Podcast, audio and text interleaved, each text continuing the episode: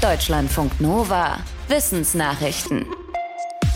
Glasfrösche sind sowieso schon fast durchsichtig und wenn sie schlafen, werden sie noch durchsichtiger. Forschende der Duke-Universität in den USA haben entdeckt, dass die nachtaktiven Tiere tagsüber ihr Tarnsystem hochdrehen.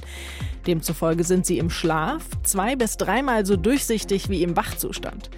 Laut Studie gelingt das, indem die Frösche fast 90 Prozent ihrer roten Blutkörperchen aus dem Blut holen und sie sozusagen in der Leber verstecken.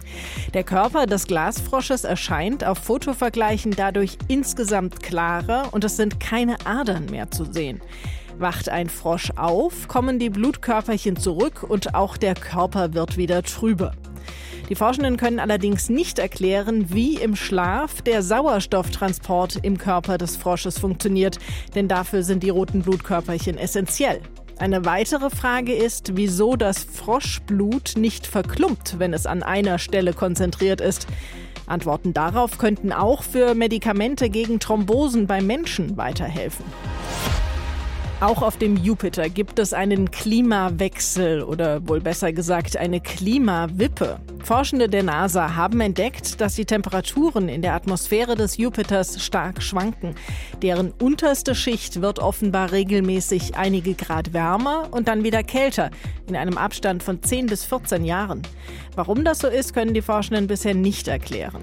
Ein weiteres Phänomen, das Klima wippt auf diese Weise mal auf der Süd-, mal auf der Nordhalbkugel des Jupiters. Das Team um einen NASA-Astronomen ist sich allerdings weitgehend sicher, dass es sich nicht um Jahreszeiten handelt, auch wenn es von den Zeiträumen ungefähr passen würde. Denn ein Jupiterjahr dauert knapp zwölf Erdenjahre. Die herrschende Meinung ist aber, dass es auf dem Jupiter praktisch keine Jahreszeiten gibt, weil seine Rotationsachse kaum geneigt ist, im Gegensatz zur Erde. Wenn die Weltgemeinschaft ihre Klimaziele nicht einhält, könnte das schwere Folgen haben, auch wenn die Werte nur vorübergehend überschritten werden. Ein internationales Team hat eine Risikoanalyse unter anderem zum 1,5 Grad Ziel aus dem Pariser Klimaabkommen gemacht. Das Ergebnis?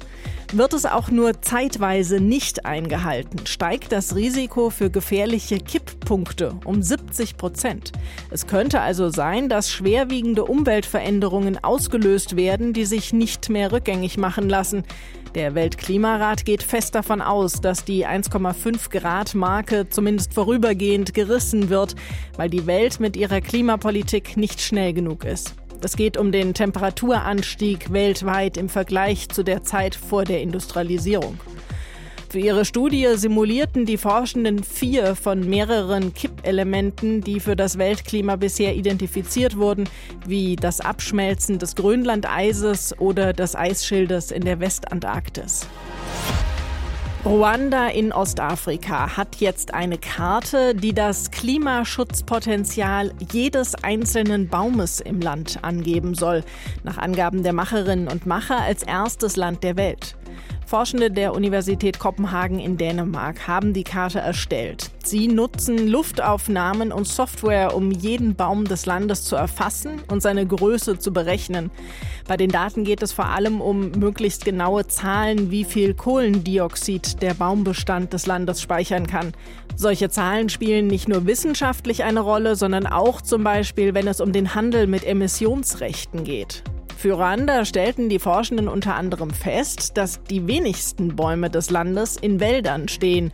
Mehr als 70 Prozent wachsen demzufolge auf Ackerland oder in Savannen, 17 Prozent in Plantagen.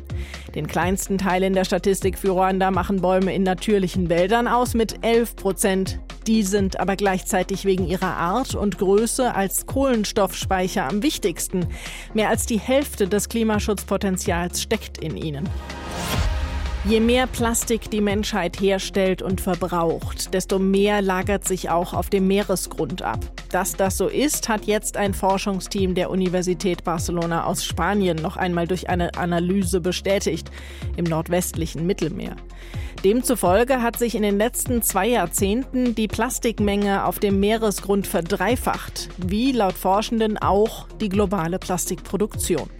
Sie sagen, dass sie anhand ihrer Sedimentstudien die Geschichte des Plastiks von 1965 bis 2016 nacherzählen können, wie in den letzten Jahrzehnten zum Beispiel immer mehr Polyethylen von PET-Flaschen dazukam oder Polyester aus Kleidung.